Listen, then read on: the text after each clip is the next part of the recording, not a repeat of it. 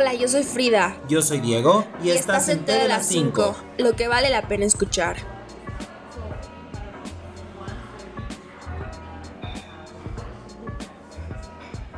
Hola, ¿cómo están? Les damos la bienvenida a un nuevo capítulo de T de las 5 y vamos a hablar de...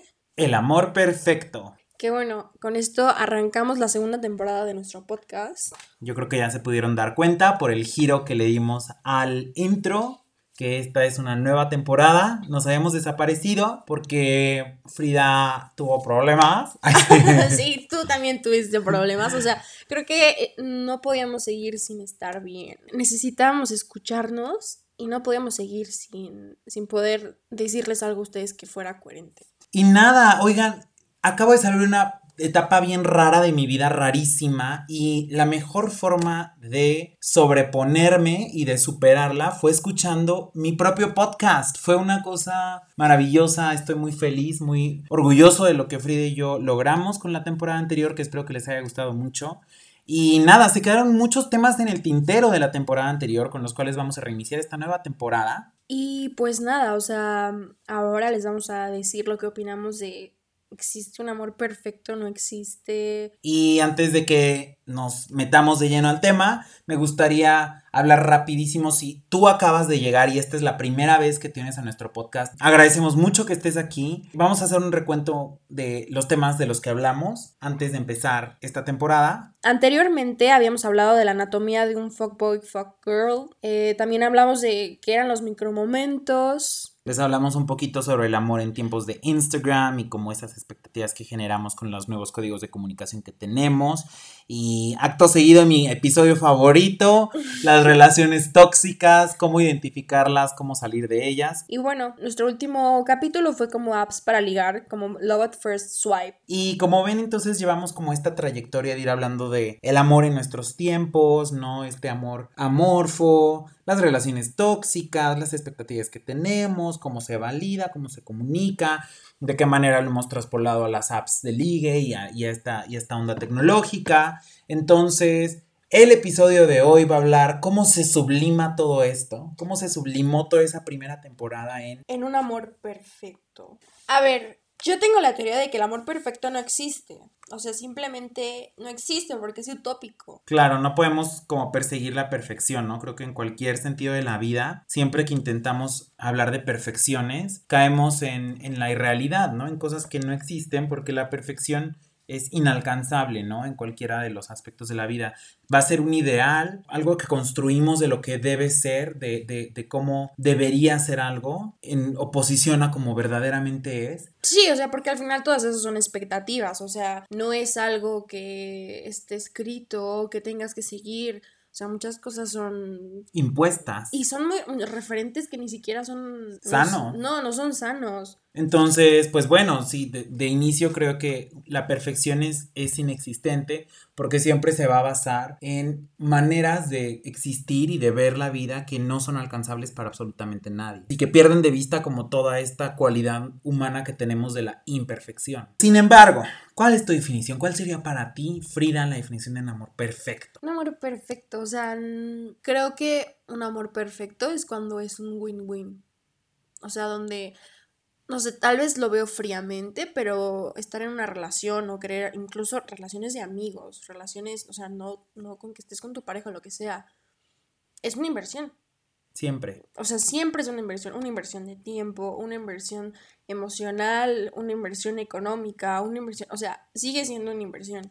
Entonces, cuando tú inviertes en una persona, pues esperas que sea 50-50. O sea, hay días donde probablemente tú tengas que dar el 80% y la otra persona no pueda dar, digamos que el otro 50%. O sea, pero está bien. Solo que sí, en su mayoría sea como 50-50. Y esa es una situación que les hemos venido hablando en todos los episodios anteriores, como este win-win. El día de hoy yo también les estoy ofreciendo una nueva perspectiva de cómo sería el amor perfecto desde mi perspectiva, antes de que, una nueva perspectiva desde mi perspectiva, desde mi punto de vista, y desde, y desde referentes que pues traje a, a, colación el día de hoy. Creo que hay muchas películas, series, libros, o sea, De hecho, aquí traigo una, me, me aventé una, una frasecilla bien bonita, donde digo que el amor es el tema más agotado en el arte y la literatura y sin embargo seguimos sin entenderlo completamente. Es que siento, bueno, considero que el amor es diferente para cada persona, porque cada persona tiene como una perspectiva de lo que le gusta. O sea, como, como esta peli de las ventajas de ser invisible, aceptamos el amor que creemos merecer. 100%. Y, y o sea, de verdad, es que hay un sinfín de películas, series, etcétera, que se esfuerzan por hablar, ¿no? De este amor perfecto. Uno de los referentes más importantes en la vida de Frida y mía es Like Crazy. Es probablemente nuestra película favorita. Me parece que en español la tradujeron como con locura. Con locura. ¿Cierto? Y bueno, platícanos más o menos cuál es la trama de Like Crazy. Pues en sí muestran la historia de dos chicos que van a la uni.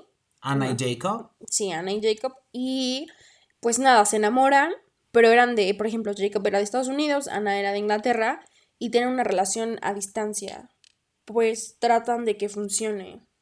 Exacto, porque ellos están estudiando en la universidad en Los Ángeles y llega un punto en donde Ana se tiene que regresar, pero hace algo ahí, algún movimiento con su visa que le resulta medio mal y la distancia los lleva en direcciones diferentes. Y no les quiero spoilear mucho la película, les recomiendo mucho que la vean.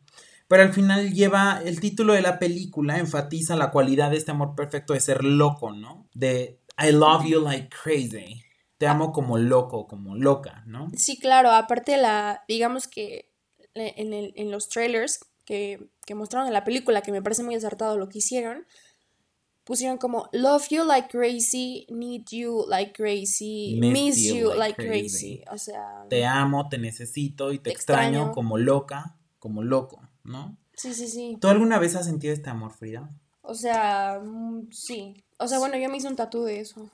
Sí, Frida tiene, lo tiene Eh, tatuado. Tengo un tatuaje que dice like crazy. Deberías enseñárselos en, en Instagram. Si quieren se los enseño. Y precisamente fue esta película. Porque al final, o sea, creo que me estoy adelantando un poco, pero el significado del tatú, o sea, es por la película, sí, porque me gusta y porque cada vez que la veo y cada, en edades diferentes que la veo, me enseña algo nuevo. Porque Porque esta hace- peli yo la vi a los 16 años.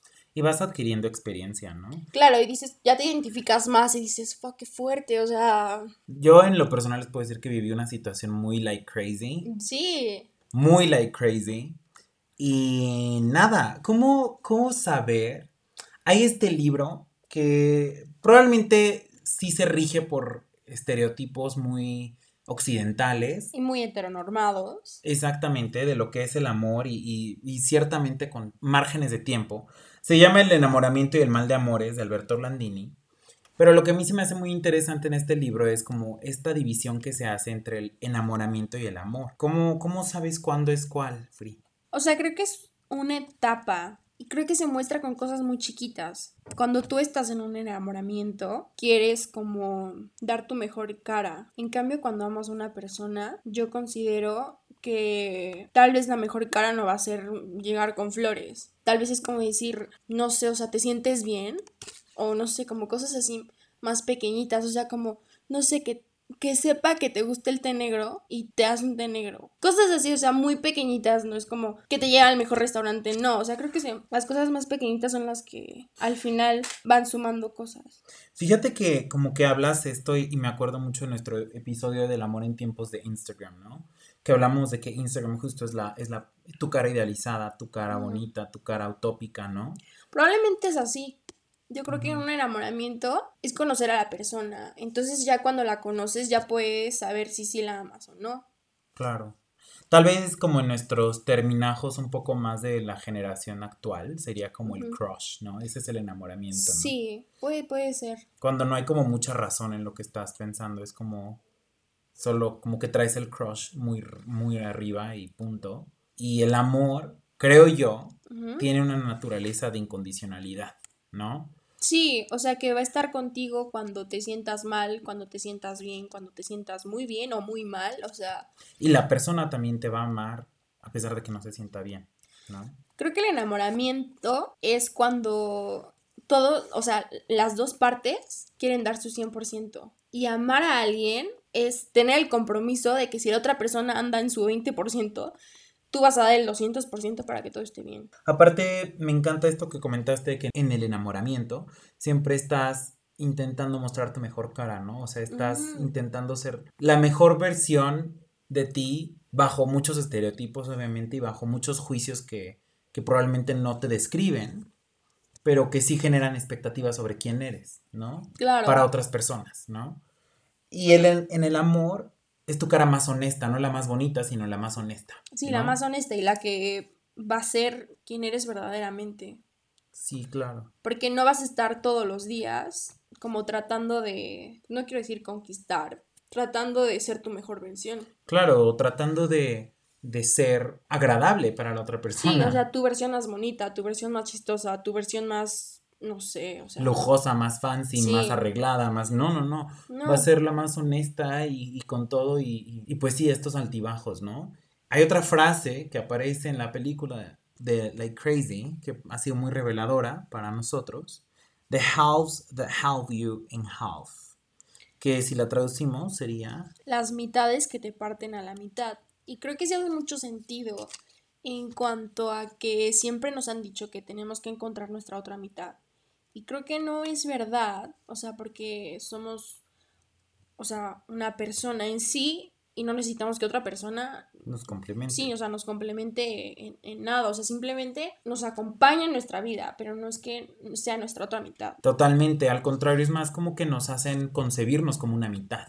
Exacto. Te hacen entenderte, o sea, siento que esta frase... te conciben como algo incompleto. Claro, o sea, Siento que esta educación de la media naranja, tu otra mitad, tu otra pieza del rompecabezas, te genera esta concepción de, ti, de, ti, como persona, de que estás incompleta, de que te hace falta el otro pedazo. Entonces vas pensando que eres esa mitad y llega otra mitad que te parte a la mitad para que veas algo dentro de ti, ¿no? Con ese, con esa, con ese rompimiento que hace de ti, ves otra cosa. Y ahorita les voy a hablar de otro referente que justamente explica esto en la literatura y en el cine también. Pero antes de eso, quiero hablarles de que justo, o sea, el amor perfecto tiene una, una naturaleza de incondicionalidad, ¿no? Una suerte de permanencia de disponibilidad para alguien, de que estoy para ti para siempre. Entonces, sí, definitivamente como dice Fría, no somos mitades y no necesitamos que nadie nos venga a completar, pero, o sea, sí hay una verdad en decir que somos personas inseguras, que tenemos partes imperfectas de nuestro ser, que buscan compañía, buscan entendimiento y en el mejor de los casos me parece a mí confrontación. Y aquí es donde les voy a hablar de otro referente en la literatura y cine, que se llama Comer, Rezar y Amar. Es un libro originalmente escrito por Liz Gilbert que habla sobre ella misma. Y ella en ese libro dice que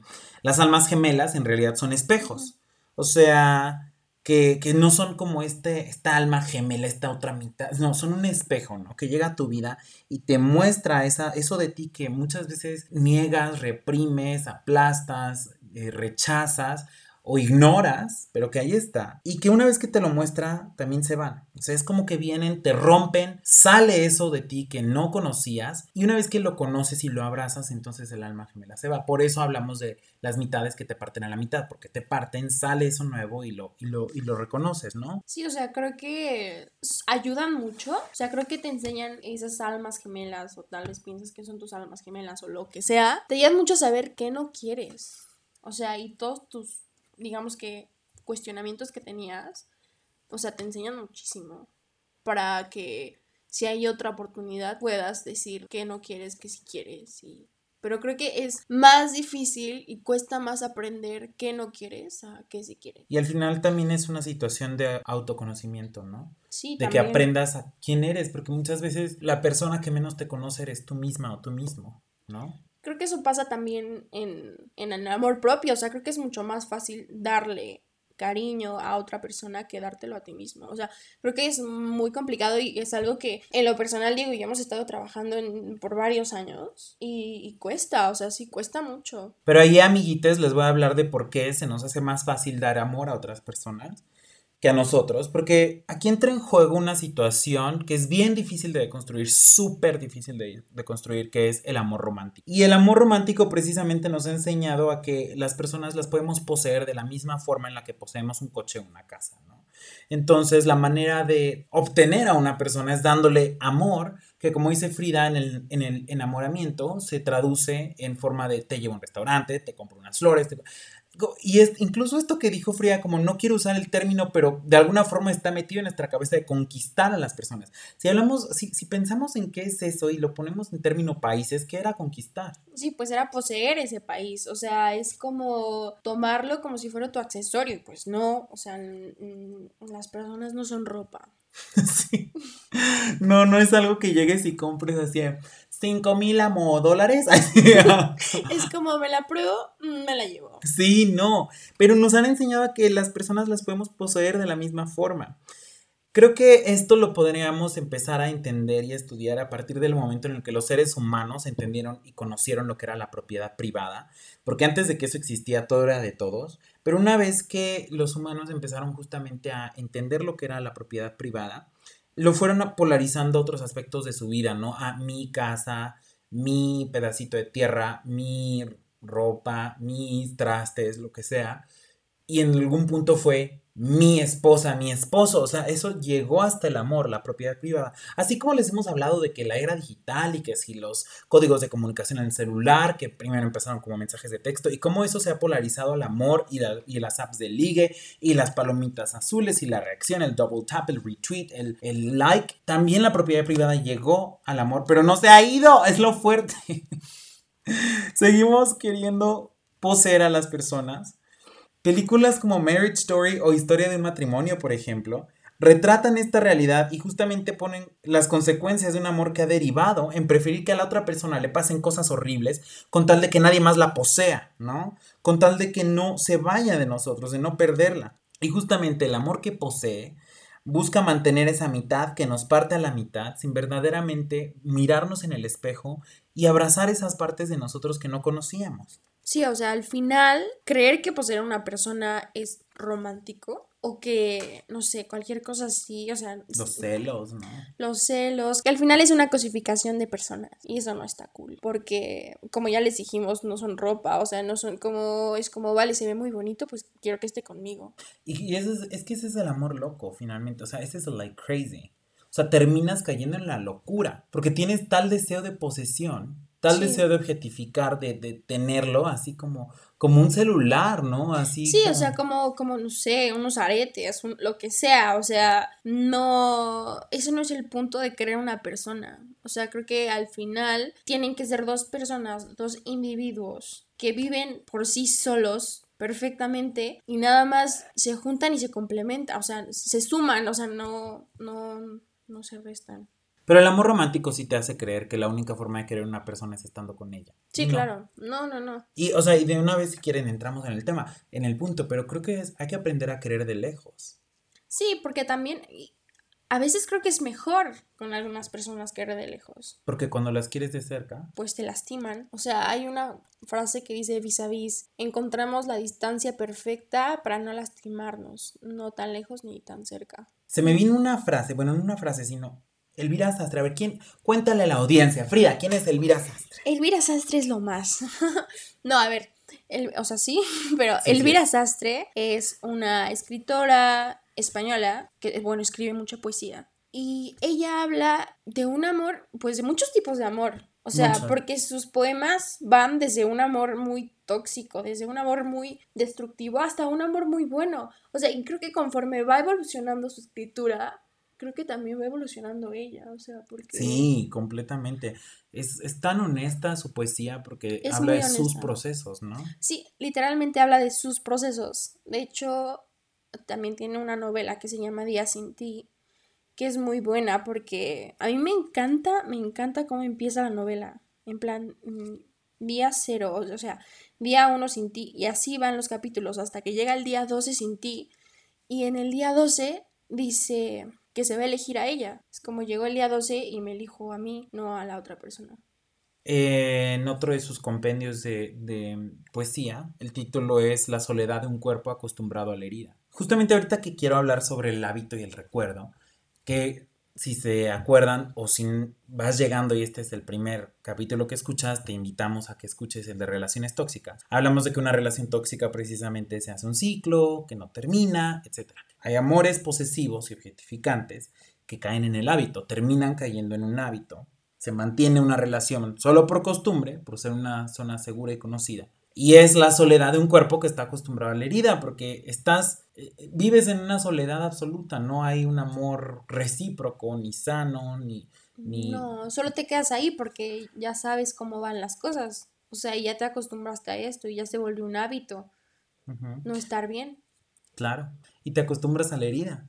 Y eh, la posibilidad de estar a solas nos obligaría a abrazar esa parte que el alma gemela ha revelado y que a veces nos puede doler mucho aceptar partes de nosotros que no conocíamos y que pensábamos que no existían, pero que sí existían. Estamos reiniciando este podcast simplemente porque yo atravesé un momento en el que me di cuenta que yo estaba en una relación tóxica. Es que... Pues es que no se daba cuenta. Estaba yo grabando un podcast. Bueno, en ese momento creía que no. O sea, creías que estabas bien, pero... Y creo que estuve bien, pero al final había... O sea, el cycle no se había cerrado. No. El ciclo de la red. Y como, como tú dices, o sea, que es mejor que hay, bueno, sí, círculos que se ven, que los tienes que empezar a ver. Nunca, o sea, que no te puedes salir, o sea, los vas a ver en perspectiva, o sea, te vas a ir elevando. Y eso creo que da mucho sentido a, que, dejemos de caminar en círculos e intentemos llevar, ir en espiral hacia arriba, ¿no? O sea, vas a seguir en círculos, pero al menos vas a ir ganando como esta perspectiva, vas a ir ganando altura hasta que los puedas ver desde arriba y en realidad al menos tengas perspectiva. Creo que esa va a ser mi situación y probablemente sea la tuya si nos estás escuchando. Que no puedas salirte del ciclo, pero que al menos lo puedas ir viendo desde arriba y vayas ganando perspectiva y vayas en espiral hacia arriba, siempre hacia arriba, hacia arriba, avanzando, aunque el círculo siempre sigue existiendo. Pero justo, y me di cuenta, necesito reiniciar mi podcast porque estaba yo hablando de algo, de lo que pensaba que había salido, pero no había salido. Y ahora que salí, creo que pude abrazar una parte de mí que, que yo negaba, que era la toxicidad. Sí, claro. O sea, yo fui una persona tóxica, tal vez acabo, acabo de terminar de ser una persona tóxica, que... Y no tóxica en función de los demás. No, contigo. Claro, o sea... O sea, creo que eso es lo más difícil. También creo que de las cosas que más cuestan es decir no a algo. O sea, en lo personal estuve en una situación donde por primera vez dije que no. O sea, y, dije, fuck, qué fuerte. O sea, pero es que no, o sea, ya no se puede. Ya no me renta emocionalmente. O sea, no, no se podía. Y qué fuerte, porque hablábamos, o sea, el podcast hablaba como estos temas, pero en realidad había que cerrarlos todavía en nuestras Sí, o sea, no, bueno, o sea, se tenían que cerrar desde, creo que desde nosotros mismos. Qué buen, qué buen ejercicio fue al final, ¿no? Sí, o sea, y por eso les decimos que la verdad no habíamos subido nada, porque no era coherente hablar de algo que no estuviéramos conscientes. Y que no estuviéramos practicando, ¿no? En nuestras vidas. Y bueno, el amor loco finalmente nos mantiene y nos consume en eso. ¿Y por qué no queremos voltear al espejo y no ver a nadie? Creo que de eso habla mucho otra escritora que me gusta muchísimo, que se llama Leticia Salas. Que vamos a hablar de Leticia Salas muy pronto otra vez. Sí, muy pronto otra vez. Pero dice algo que, bueno, una de sus novelas se llama Scrolling After Sex, o sea, como hacer scrolling en tu teléfono. y por ahí vamos a tener un episodio justo de eso. Ajá.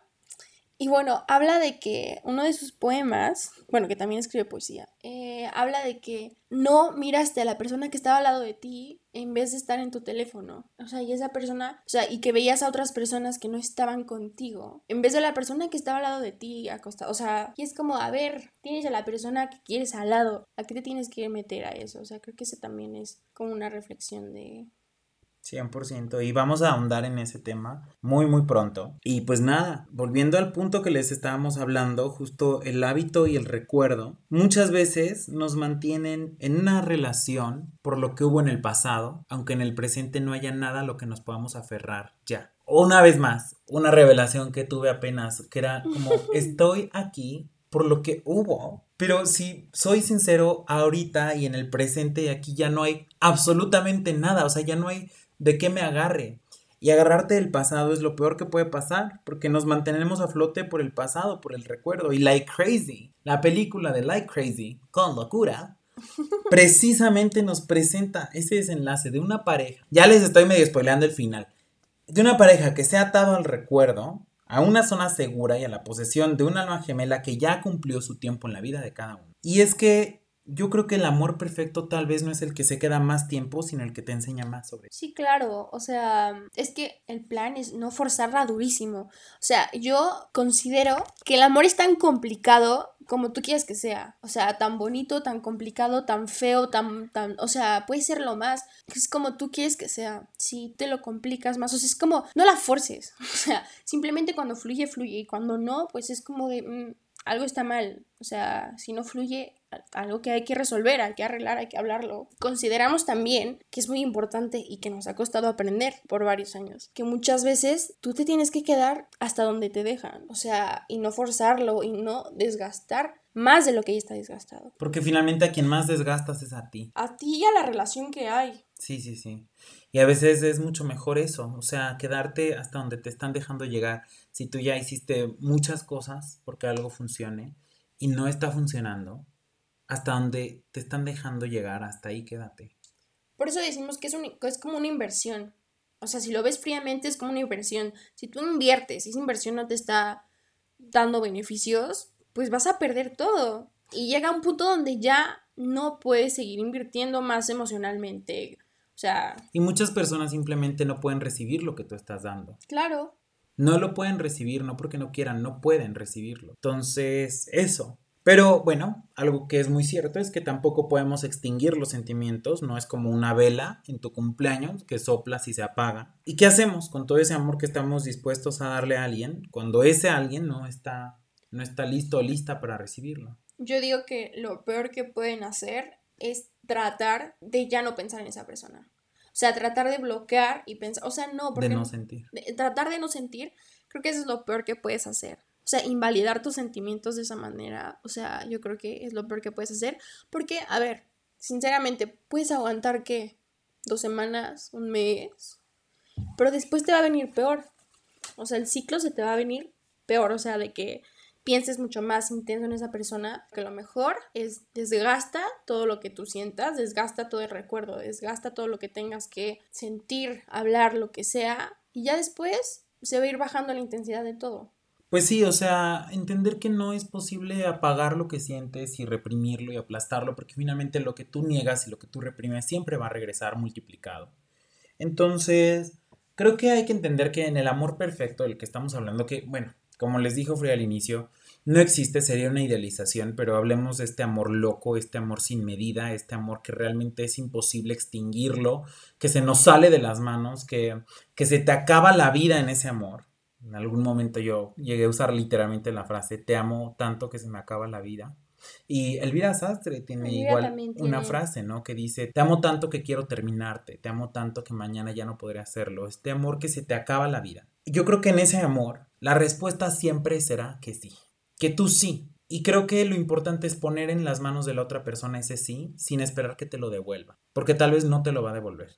Y no tiene la obligación de devolvértelo. Y al final es muy importante no tener esa expectativa de que te lo devuelvan en, este, en este tenor de que puedas poseerle, de que le puedas tener en tu vida como un, adorno que pones en una repisa, sino realmente entender, y era lo que Frida explicaba hace ratito sobre el amor perfecto, que tal vez es ese amor que das para que se vaya, para, que para dejar ir. No lo das con esta idea de que se mantenga contigo, sino lo das, lo pones en sus manos y les permites y lo sueltas, sueltas a las personas para permitirles ser por separado. Claro, o sea, también creo que una de las cosas más difíciles no es amar, es dejar ir. 100%, y creo que es un acto de amor muy grande. Es un acto de amor muy grande dejar ir. O sea, amor propio y amor a la otra persona. Claro, porque al final un amor que retiene y posee es codependiente. Y por eso creo que también el amor perfecto es el que deja en libertad cuando ya llegó el momento. ¿no? Y como dices, es una muestra de amor propio, de abrazar una parte de tu alma que pudiste descubrir gracias a que la otra persona te partió a la mitad y te deja continuar hacia adelante. Y que te lleva a un límite. Sí, eh, y al final creo que esa es la conclusión, ¿no? Que el amor perfecto es el amor propio. Sí, claro, o sea, y es el que más cuesta, la verdad. Siempre, siempre es el que más cuesta. Pero les juro que es el único que quieren tener, o sea, es el más importante, o sea, lo que decía Frida, que a veces es más fácil querer a los demás, siento que justo es por esta situación del amor romántico, de que siempre te es más fácil dar con tal de conquistar, de tener, de sea, poseer. Pero um, una vez que tú puedes amarte tanto a ti, de verdad es muy fácil dar amor a las otras personas, sin esperar esa retribución, porque no lo necesitas, tú ya tienes suficiente amor para darte. Pues nada, o sea, yo sé que esto puede sonar medio, no sé, iba a decir romántico, pero justo estamos queriendo deconstruirlo, pero muy, muy rosa, pero, pero es muy, mucho más duro de lo que parece. Al final, tú siempre vas a estar contigo. Es que eres la única persona que va a vivir para, contigo para el resto de tu vida. O sea, y si tú no te quieres, como quieres querer a alguien más? O sea, simplemente siento que ignoras todos los problemas que tienes que hablar contigo mismo. Para, o sea, como que callas todo eso y prefieres escucharlos de alguien más. Sí, claro. Sí, es cierto. 100%. Sí. O sea, que tú no te estás resolviendo. Y pues nada, nos encantaría escuchar cuáles son sus definiciones del amor perfecto, cuáles son las historias que han tenido, se han vivido un amor loco, sin medida. Al final todo esto es por nuestra, nuestra experiencia, o sea, lo que nosotros consideramos también es válido si alguien piensa que el amor sí es perfecto. Y al final también son nuestros aprendizajes y lo que hemos ido colectando o recolectando, mejor dicho, en, el transcurso de estos últimos años, pero sería interesante escuchar cuáles son sus perspectivas. Entonces, pues nada, coméntenos, envíenos un mensaje, estamos ya también en TikTok, les invitamos a seguirnos. En Instagram y en TikTok como T de las 5 MX, 5 con número. Todas nuestras redes están igual, T de las 5 MX. También pueden empezar a visitar nuestra página web de las 5.com, 5 con número. Y nada, nos encantaría escuchar todas sus recomendaciones, sus historias, lo que piensan del podcast, si lo están disfrutando. Agradecemos mucho que estés de vuelta aquí. Que nos compartas si te funciona o que le compartas esto a alguien que crees que lo necesita.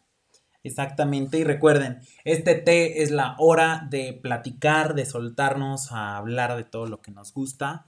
Y pues nada, hasta, la, próxima.